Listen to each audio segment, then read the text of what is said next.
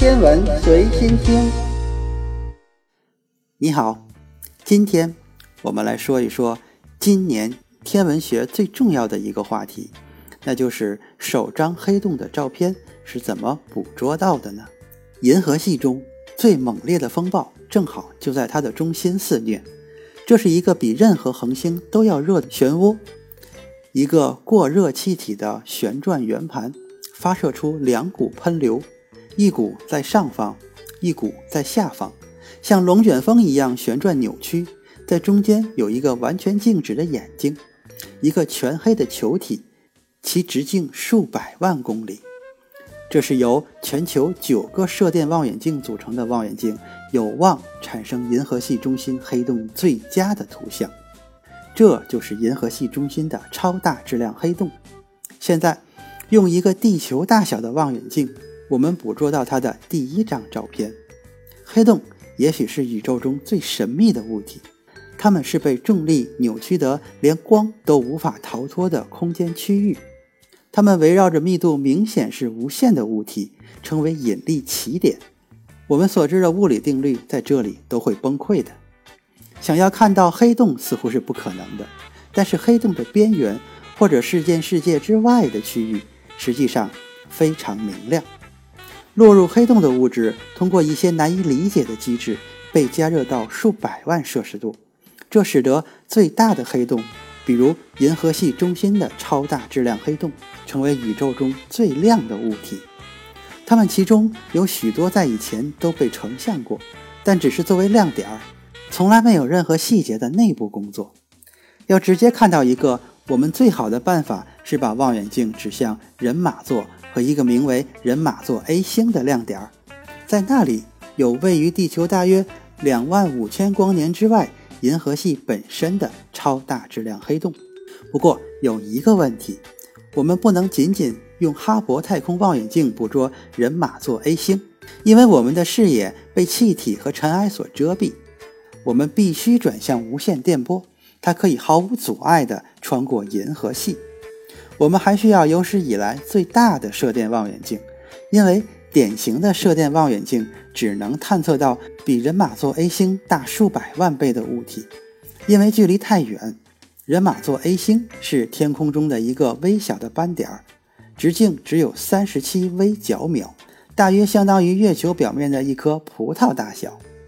事件世界望远镜包括全世界九个射电望远镜阵列，其中智利。美国、墨西哥、法国、西班牙和南极洲都包括在内。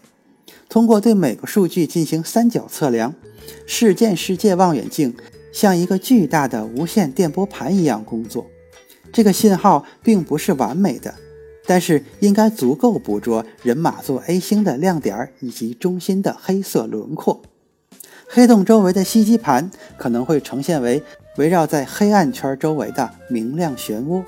这样的图像可以让我们以新的方式来检验我们对物理学和宇宙学，特别是爱因斯坦的广义相对论的理解。物理学家首先研究的是黑洞本身的形状。广义相对论预测黑洞是完全球形的，这意味着事件世界望远镜的图像轮廓应该是呈现圆形。任何一种的挤压形状。都可能是与公认的正统理论的第一次观察上的分歧，这在物理学上掀起了一场潜在的革命。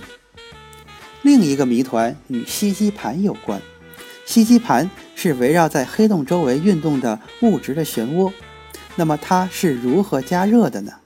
物理学家经常把这个过程描述为一种摩擦，就像气体颗粒在盘中旋转时相互摩擦一样。但我们又知道，气体太分散，无法直接物理接触，一定是还有其他的原因，比如也许与驱动湍流的强磁场有关。同样，直接的图像也可以给我们答案。超大质量黑洞的演化与星体本身的生长息息相关。为了理解这些过程，我们需要放眼银河系之外，事件世界望远镜应该足够强大。能够对五千多万光年外侍女座 M 八十七星座中心的超大质量黑洞进行成像。尽管 M 八十七离我们的距离是人马座 A 星的两千多倍，但它的黑洞却是人马座 A 星的一千五百倍，所以它看起来应该只比人马座 A 星稍小一点儿。二零一七年的四月，九架望远镜将他们所有的眼睛都对准了人马座 A 星。从那时起，科学家们一直在编译数据、绘制图像，并将与我们预期的黑洞模型进行比较。天文学家和天体物理学家期待并预计很快就会有来自事件世界望远镜的第一批图像。这预示着黑洞天文学进入了一个新时代。所有这些都是通过观察肆虐银河系中心的风暴眼来实现的。